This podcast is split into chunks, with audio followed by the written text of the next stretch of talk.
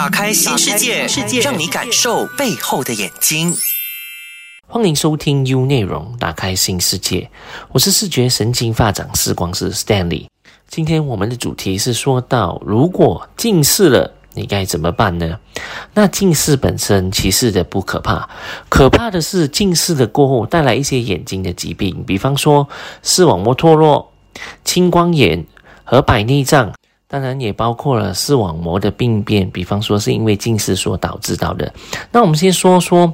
怎么说呃视网膜脱落会跟近视有关系呢？其实近视很多时候，比方说你是近视一百度，就大概我们是说一个减一吧。然后你是近视本身是超过了五百度，就大概一个减六或以上。那大家基本上来说，那个眼镜的度数不一样的话，就是代表你眼球的眼轴是不一样的。所以眼轴越长，也代表眼珠的位置是更加长度。那这时候是因为你想象下一个气球。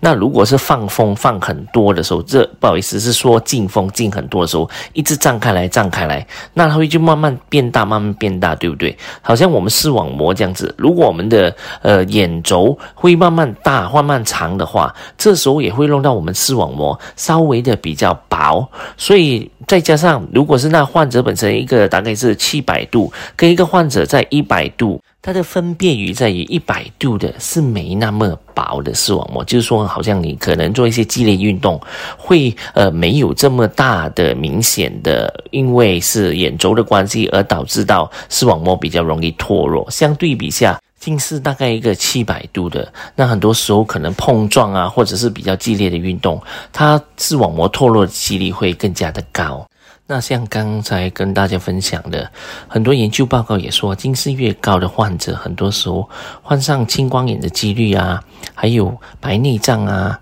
这些都是因为近视高的关系所导致到会有一些眼睛疾病。当然，也包括比方说你近视的很高的时候，当近视可能超过了一个八百度或以上的话，你本身的视力。比方说，我们说视力表就好，大家可以看到一些一点零的视力，或者是六六，就是说你可以看到视力表最下面那一行字最小个字母的时候。可是当你到八百度的时候，是因为可能是你得了一些视网膜开始有病变的关系，那你接收的视力可能只能多到一个零点八，甚至在整个视力表上，你只能够看到是最下面的第二行或者是第三行而已。那这些都是因为近视高所导致到的。那你得了近视过后，比较主流的或者是比较传统上的，就是可能你佩戴一副眼镜，那看得清楚就行了。然后可能模糊的时候，甚至是可能每一年去检查，看看近视有没有加深啊，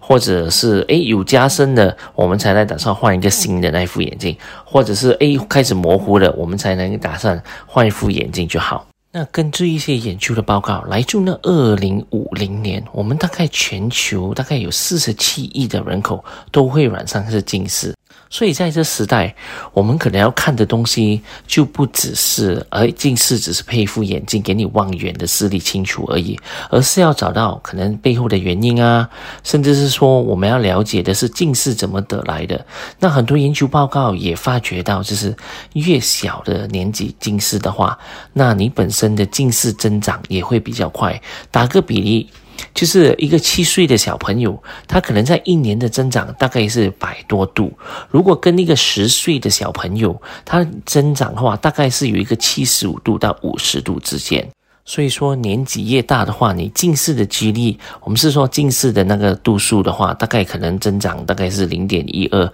到十六岁的时候。所以那时候有跟大家分享了，如果是十八岁过后，你还是会有近视的话。可能是视觉神经功能出现了问题，所导致到你会有近视之类。那市面上到底有哪些方法能够保持到近视不要给它那些加深呢？那当中我们当然有包括比较简单的，就是配个一副眼镜比较特别的，待会会跟大家分享它的设计等等。然后还有隐形眼镜，那隐形眼镜也不是你平时呃可以买得到的，就是望远的时候，诶，只是给它戴了清楚了就好了。它也是特别定做了一些隐形眼镜。那再来，我们就说药物来控制。那这三大类是比较普遍的来控制我们的近视度数，别给它加深的。那我们先说说镜片好了。那镜片该跟大家分享了，有一些比较特别的镜片厂商呢，他们设计出来就可能把度数分开，就是你望远的时候一个度数，当你望近的时候，它会给你另外的度数，就把你的眼睛的那个肌肉给放松。因为很多时候研究报道可能会发觉到，诶，这些东西是一些患者来带来说有比较有效的。那另外一个镜片的设计呢，它会相对于来说以光学的角度来折射。就比方说，可能你中间的视力是清楚的，可是旁边的东西它是特地给你打蒙。怎么说呢？就是说特地把那些光折射到我们的视网膜的时候，好让它没有这么多容易刺激我们的视网膜，使让它我们的眼轴而近视把它加深。那当然，当你要佩戴这些这一类的镜片的时候，很多时候一些验光师也会特别的训练，就是说他要先拿到你眼睛本身的一些眼轴啊，或者是近视度啊、散光啊，然后还有你眼睛的肌肉它本身的一个度数或者是一个信息，那这样的话就可以比较容易的对症下药。当然，视光师的话会拿到了一些数据，然后因为不是每一个患者都适合同一类的镜片，也不是每一个患者都适合佩戴呃眼镜而有效的，所以为什么我刚才说跟大家分享了，可能要用隐形眼镜的方法来帮助到控制近视。所以到最终要了解的是患者如何会得到近视，因为近视的话不是说诶你睡了一个晚上过后诶你突然间望远的话就是模糊了。其实近视很多时候有分为三大类，第一类的一种近视我们是说天生的，就是可能你天生出来的时候那种近视的话，那患者本身已经是大概是个六七百度的高近视，那可能是一出生的时候就会有近视的。那另外一个是因为疾病的关系，就比方说患者本身有一些糖尿病啊，然后很多时候是因为糖尿病所导致到有一些近视。那再来，我们是说比较普通的，我们是说因为环境而导致到，或者是功能上所导致到的一些近视。打个比例，今天你可以在六米的时候，你会看到一个路牌是清楚的。可是你可能就是呃一天你工作了，甚至是阅读久了一个五六个小时过后，你在望远的时候，从近距离望到远距离的时候，诶，你发觉到诶，你那个路牌是比较模糊的。可是等一等，那三四分钟过后，诶，又比较清楚了。那这时候可能是一个前兆，就是诶，你可能要开始有近视了。那这一个是第一天哦。那第二天你再发觉到，诶，我也是从近距离到远距离的时候，我这一次是前几天可能。要用三四分钟才会看到模糊变到清楚，这次我可能要用两分钟的时间才会从模糊变到清楚。那可能在陆陆续续一个星期过后，两个星期过后，诶，突然间发觉到有一天你在站在同个位置的时候，你在望远的时候，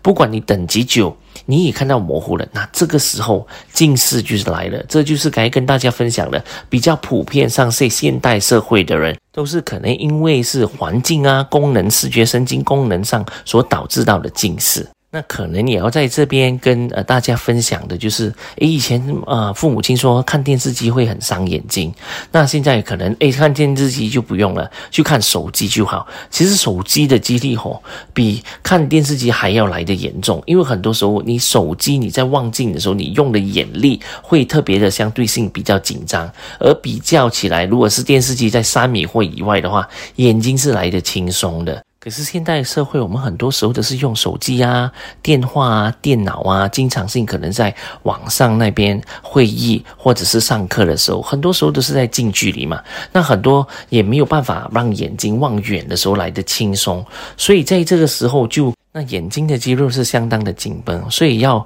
来的可能就该跟大家分享的望远的时候哦，可能就切换那个近距离到远距离的功能的时候来的模糊，从模糊中变得清楚，这也是一开始近视的一个其中一个症状。那另外一个可能大家有观察到，就是说现代的人很多时候已经是近视了。那可能是十多年前，诶，没有这么多人近视，为什么呢？因为我们相对于我们在望远距离的比例跟望近距离的比例是不一样了。以前可能我们在花园啊、公都是在运动的时候啊，都是在公园啊打球啊之类这样子，都是在户外活动，所以那时候的人患者患上近视的几率会比较低过现代，因为现代。的人很多时候是因为近距离，所以跟大家分享，很多时候我们的视觉发展都是从近距离到远距离。那我视觉发展有问题的时候，也是从近距离导致到远有问题的。那我们说到吼这一类的镜片的话，是控制到近视，可是那过程呢可能会比较复杂一些。怎么说呢？在佩戴近视的时候，你会发觉到和比较主流的眼镜店，可能就是跟你哪一些呃眼睛就是左右眼的距离点，就我们要去聚焦点呐。基本上来说，要肯定的是，我们能够放在那镜片的中间点，好让你能够看到很清晰的一些视力，就利用那整个镜片。那来到这。一些控制近视镜片的时候，拿的数据可能会比较复杂点，当中包括了你选的框也是很重要，就是说你不要带一些呃超大的框啊，或者是诶那个框哦，其实你要经常要调的，呃，就是调的意思是说一下子跌下来，容易要推上去，类似这样子的镜片，我们也是要看它眼镜那个镜框的弧度，然后眼球跟那个镜片的距离。那这些东西都很重要，再加上现在很多时候的是数码化、数据化了，所以拿到了这些数据的时候，都会把这些数据交给厂商。那镜片厂商呢，就会根据这些数据的刻字化一些镜片，好让患者戴到的时候，是确保他们尽量拿到他们能够控制到近视的一个效果。那当然，你除了戴佩戴这些镜片以外，很多时候都会很建议患者们。就可能一到两个月的时候，就要确保你眼镜的位置哦，都是很在中间的。因为镜片听是说会比较简单，因为戴了眼镜就走嘛，其实没有，很多时候就尽量那个镜片的话，我们就不可以戴歪啊。如果是有戴歪的时候，就要可能来调框啊之类这样子。那除了镜片以外呢？当然就是刚跟大家分享的隐形眼镜。那隐形眼镜跟镜片来说，稍微比较不一样的，就他们在研究报告，他们拿到的数据会比较有效，比起眼镜会比较有效一些。为什么呢？因为像刚才跟大家说了，因为眼镜看似容易是戴上去。可能是因为眼镜框不好，或者是做歪了，那或者是与斜的一边，可能导致它控制近视度没这么的理想。那隐形眼镜不一样哦，你就是戴了过后，你就可能就不需要管它了。当然，隐形眼镜的话，我们会怕是呃，可能一开始戴的时候需要拿一点时间。怎么说哪一点时间呢？可能是患者本身，呃，就要学习戴隐形眼镜跟脱隐形眼镜。那当然，如果是患者还小的时候，可能到六七岁的时候，就是父母亲要帮他戴。当然，有一些人就会问：诶，隐形眼镜会不会来的危险？比起眼镜，其实很多时候研究报告我们在那边看的时候，其实隐形眼镜哦，在佩戴的时候，小朋友的那个敏感的几率会比成人还要来得低。因为为什么？因为基本上来说，隐形眼镜我们要做的一个东西是一个护理，不是像比较传统啦，或者是以前就是诶买了隐形眼镜我就可以走了。其实真正来说，我们要确保的就是我们的眼睛的健康，我们会不会有一些 allergy 啊敏感，我们的眼睫毛会不会影响到？当然，眼睛的干净也是很重要，本身的个人卫生也是相当的重要，都会影响到那个眼睛本身会不会有细菌感染之类这样。所以，正式来说，隐形眼镜的佩戴不是说诶戴了有问题才脱下来，其实不是。其实你每半年或者是每八个月就要检查一个眼睛的护理。当然，隐形眼镜的佩戴者就是说比较传统的，就是诶我眼眼睛没事，我检查什么东西？因为眼睛当你发觉到有事情的时候，相当的经常特别严重了，或者是已经细菌感染过了，都会有。所以眼睛的护理，哪怕你没有症状。但你是要找专业的视光师帮你检验你的眼睛健康，呃，就是你是眼镜的隐形眼镜的佩戴者也好，也是要健康，就要看你会不会有微丝的一些血管进了你的眼角膜。那你佩戴的这副隐形眼镜真的是适合你本身的眼睛吗？你的弧度那个跟隐形眼镜的弧度会一样吗？会不会这么眼睛你戴了隐形眼镜过后这么会干？有些时候哦，不是因为隐形眼镜你所佩戴的导致到你眼睛干，而可能就是你眼睛的构造也出现了一些问题，而导致到你佩戴那隐形眼镜不适合，或者是你戴了隐形眼镜本来是呃一个月的，可是你就戴了一两个星期过后就感觉到眼睛很干。这时候可能是因为你眼睛本身的一些构造出现了一些问题，比较普遍的是可能眼睫毛呃很肮脏，你没发觉到，或者是在女士的时候，可能你有涂一些 eyeliner、mascara 不清晰的时候，这些东西累积了过后，也会导致到你眼睛干。再来也会有一些我们是说油渍啊、油泡啊。会在我们的上眼皮里面，那这时候我们要做的东西，基本上来说，把这些东西清除掉了，然后再来看你适合的是哪一类的隐形眼镜。那这些是比较，我们是说应该要有的处理跟护理，对于戴一些隐形眼镜的患者。所以相比之下，那个研究报告也是说了。小朋友患有细菌感染几率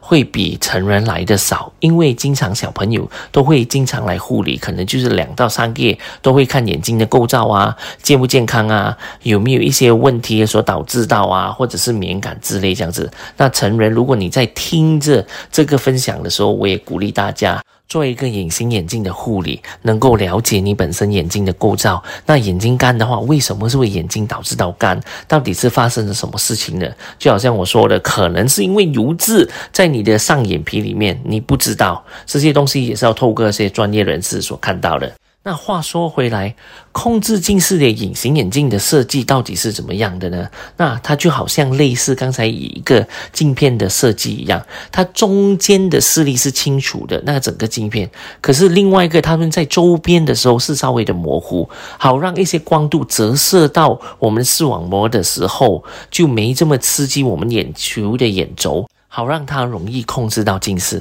那当然这只是其中一个方法。另外一种隐形眼镜的设计呢，就是可能矫正了你看远的视力，可是就是配合戴眼镜镜片的控制近视，来帮助到它。因为像我该跟大家分享了，不是一个方法就适合一个患者，不是每一个患者都会用一样的方法来帮他们控制到近视的。所以第一步，我们要很重要的知道到底那个患者本身是怎么得到近视的，近视是怎么来的？会不会是因为近视是因为你视觉神经功能出现的问题而导致到你会有近视？就好像你在切换近距离跟远距离，你的聚焦跟容像的时候不一样，那你眼睛特别用力的时候。来不及放松，也导致到会有近视的不断的在加深，或者是给你一个错觉，诶，以为是近视加深了。所以在这一方面的话，就要得到患者一些数据啊，眼睛的构造啊，还有他视觉神经的功能，那就可以佩戴了。那当然，很多研究报告我们这边看的都是针对性的患者，都是八岁到十三岁，甚至是八岁到十六岁。那刚才所跟大家分享了，年纪越小的时候去近视，那近视度会来得更加高。所以在市面上，很多时候我们是说控制镜片的一些产品啊，或者是隐形眼镜都好，我们要很针对性，你要很了解那个患者需要些什么东西，甚至是是不是因为视觉神经功能所导致到他有问题。或者是因为懒惰呐、斗鸡眼呐，不断的好让那近视加深，那我们都要了解了患者本身啊视觉神经功能的问题，这样的话才能够对症下药，也能够完完全全帮助到患者能够有效的控制他的近视哦。那另外一个隐形眼镜设计呢，它就是设计于来晚上戴着睡觉。然后第二天早上的时候，你把隐形眼镜拿掉、脱掉的时候，你就会看到清楚了。那这个的整个原理呢，就是基本上来说，你晚上戴了隐形眼镜，诶，你没听错，是晚上戴隐形眼镜。那很多时候人家就问，诶，隐形眼镜可以晚上戴呢？对，这种是特制于给晚上戴的隐形眼镜，不是一般上主流或者是比较传统你能够买到的。这个很多时候都要克制化的，就是晚上戴了隐。隐形眼镜过后，它用泪水压制我们的眼角膜，就好像我们做 laser 了过后，然后第二天把隐形眼镜拿掉的时候就清除了。那因为这一个我们是说非侵略性的，很多时候是因为泪水而压制我们的眼角膜，可是又不是长久的，就可能是说你戴了差不多一个十二个小时过后，你就开始感觉到模糊。就打个比例就好了，今天你是一个六百度的一个患者，那给你戴了这一副隐形眼镜过后，你第二天早上起来。时候，诶，你看得很清楚了。那很清楚的时候，那你可能到了晚上半呃傍晚六点钟的时候，你就大概可能从一个呃六百度嘛，对不对？你可能就差不多近视度回来，可能一个五十度啊、一百度啊、两百度，那回来就是眼角膜打回原形。那就是为什么诶，每天晚上你都要在适合一直戴这一类的隐形眼镜，好让它控制。那这一个类的隐形眼镜呢，也是蛮高的成功比例，比起其他一般上的隐形眼镜控制近视。那我经常见到患者的父母亲啊，都会问：哎，有这一类的隐形眼镜吗？到底很久了还是很新的？其实，在是在市面上来说，如果是真正看的话，我们大概有二十多年的。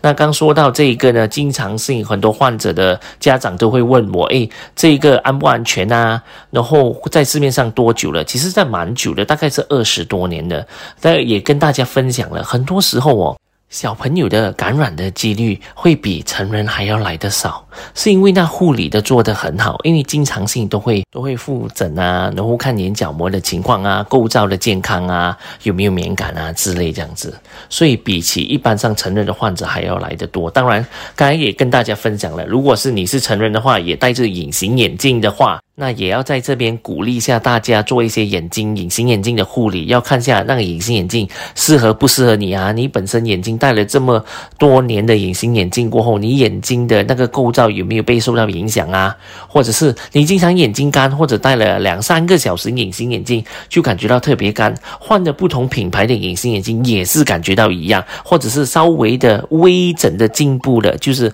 没这么干的一点点而已，那可能是因为你构造的问题。而不是因为本身隐形眼镜那个产品的问题哦。那好了，除了镜片、隐形眼镜、晚上戴睡睡觉的隐形眼镜能够帮助到控制近视以外，还有哪一些方法呢？那研究报告也说了，atropin 这一个这一类的药物，其实这一类药物基本上来说是帮助到我们的 iris，他们是一个本身那个药来帮我们，好像溃疡啊、有 inflammation 发炎的话，滴一滴这一类的药物帮他们消肿消炎的。那他也发觉到，这一个 atropine 零点零零一，他们用比较少的一个 percentage 那个 dosage，哦我们是说比较呃少的那些呃药力啦。然后也会帮助到近视患者缓慢他们的近视度，可是也有一些研究报告是说，诶，如果我们用的那个 dosage 比较高，好像零点一啊，比起零点零零一的话，可能它的 rebound rate 就是说你还没有滴到，滴了一阵子过后你没滴的话，你可能近视就突然间飞弹上来的。那这整个研究报告里面呢，他拿所那数据呢，都是从呃七岁到十六岁的患者之间所研究的。那当然，这说也不代表全世界，所以这类的到底适不适合的时候，也是要根据眼科医生啊他们的建议，可能每六个月就要检查，到底会不会在不断的加深。那如果毕竟是用药物的，它突然间就你滴了过后，它还是增加一个一百度，那滴了两个月一两一两年，它还是不断的增加两三百度的时候，那可能也给你知道，哎，这一个方法也未必会适合这一个患者的。所以不管你在用是哪。一些方法都好，要不断的去复诊，不断的去看那个数据，会不会是正常的一些成长？怎么说会不会正常的成长呢？因为我们跟住也是一样，是根据研究报告所看到的。就你今年十二岁的好，就每一年可能 estimation 就根据研究报告，大概一个增长一个七十五度。如果你是十二岁的时候，你突然间飙到一个一百五十度到两百度的时候，那你就不是正常的。隐形眼镜加深这么简单哦，你可能包括了一些视觉神经发展，或者是视觉神经功能出现的问题，而导致到你的眼睛的度数加深。就好像该跟大家分享，十八岁过后可能呃近视加深这是不正常的，很多时候都是因为近距离导致到远距离的近视不断的在加深，那可能是因为视觉神经功能发生了一些问题，或者是你的聚焦点容像不能够一起合作，或者两。只眼睛不能够一起合作所导致到的。那当然，我们最重要的是要检查患者本身的视觉神经功能有没有正常的发展，他会不会有懒惰眼啊、斗鸡眼啊？因为没有一个研究报告可以跟你说，他们做了一些研究，诶，关于到呃药物，诶，这个东西会帮助到斗鸡眼的患者控制近视特别来得好，或者是镜片会帮助到懒惰眼的患者控制镜片来得好，因为实际上来说还没正式有一些。这一类的研究报告在市面上。所以最主要的也是跟大家分享，就我们要对症下药。就比方说，诶，为什么他会近视不断的加深？那他近视加深呢，是不是正常的加深呢？六岁有没有六岁的正常度？它加深会不会突然间诶 double up？不是根据呃正常的研究报告所加深的，或者是已经十六岁了，那正常的加深大概是零点一二，可是它突然间飙高了一个一百五十度，比起去年来讲，这样类似这些都是不正常的。那不正常的话，我们要特别检验的，就是可能是因为视觉神经功能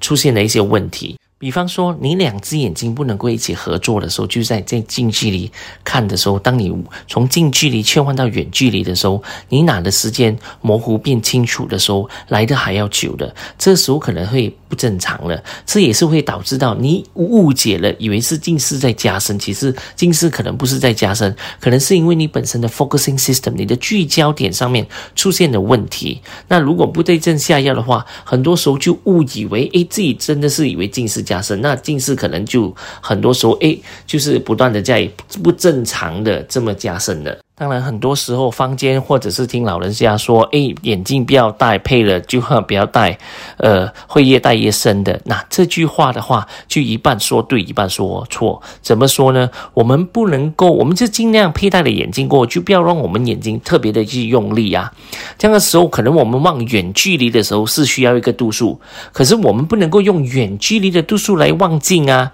那想问问大家，什么叫近视？跟大家一开始的时候，可能大家都知道了。可是还是要重复的再说一遍，就是近视，就是我们望远的时候是模糊的，我们望近的时候是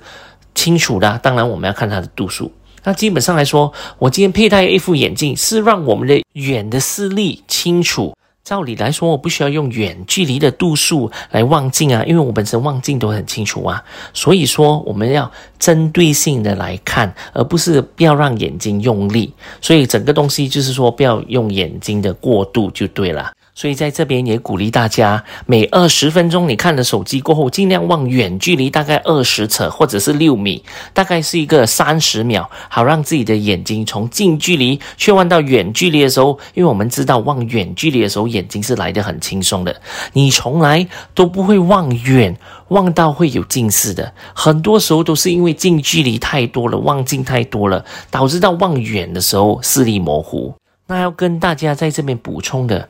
哪怕你用哪一个方法，镜片啊、隐形眼镜啊，或者是药物来控制你的近视度，如果你有视觉神经功能出现的问题，或者是视觉神经功能发展的不完美，那这时候可能用任何的控制近视度没有对症下药的话，那近视还是一样的飙升，一样的加深。所以很多时候在检验过后，我们很多时候我们还是要看数据。就比方说，诶，八岁有没有完全八岁的成长啊？有没有像八岁的一样呃近视度？有没有像八岁的研究报告一样是近视大概是七十五度而已，不是突然间一个百多度。如果突然间飙一个一百五十度、两百度的话，那就是可能是因为你视觉神经功能出现的问题，而不是真正的正常的近视的加深哦。那跟大家分享了关于到近视控制的方法，那有没有办法可以避免去近视呢？那很多时候我们先看回来，我们的整个视觉神经发展的时候，很多时候我们在婴儿时期啊，那些都是从近距离慢慢发展到远距离。你不是一出生的时候就能够看到六米的东西，其实一开始的时候可能是几个 centimeter，然后慢慢到一个 meter，然后到两个 meter。所以很多时候我们都会有从远视，然后慢慢去到近视的。我们少许都会有一些远视的，就大概一个二十五度啊、五十度。如果今天我发觉到诶零度了过后，那个时候我们就稍微的比较担心的，就会可能要开始去近视了。所以这些东西其实我们可以 predict 得到，可以预知得到，到底这患者哦他会不会去近视？就打个比例就好了。你六岁的患者，我们大概要一个七十五度或以上的一个远视。如果少于这个远视的话，那他换上去近视的机会呢，会更加的大幅的增长，也会很大机会很快就会去近视了。当我们检测了过后，也看了视觉神经功能的发展，或者是没有问题的时候，其实很多时候可以帮助到患者利用一些可能最基本的一些镜片啊，也可以帮助到他们呃避免去近视。可能你也是第一次就会听过，诶，近视能够避免的吗？对，当你能够了解视觉神经功能是如何运作或者是发展的时候，这些东西在我患者上经常会看到，帮患者呃控制近视，除了以外，也帮助到他们呃避免去近视。好啦，今天我们就聊到这一边，记得留守，打开新世界。我是 Stanley，视觉神经发展视光师，我们下周空中见。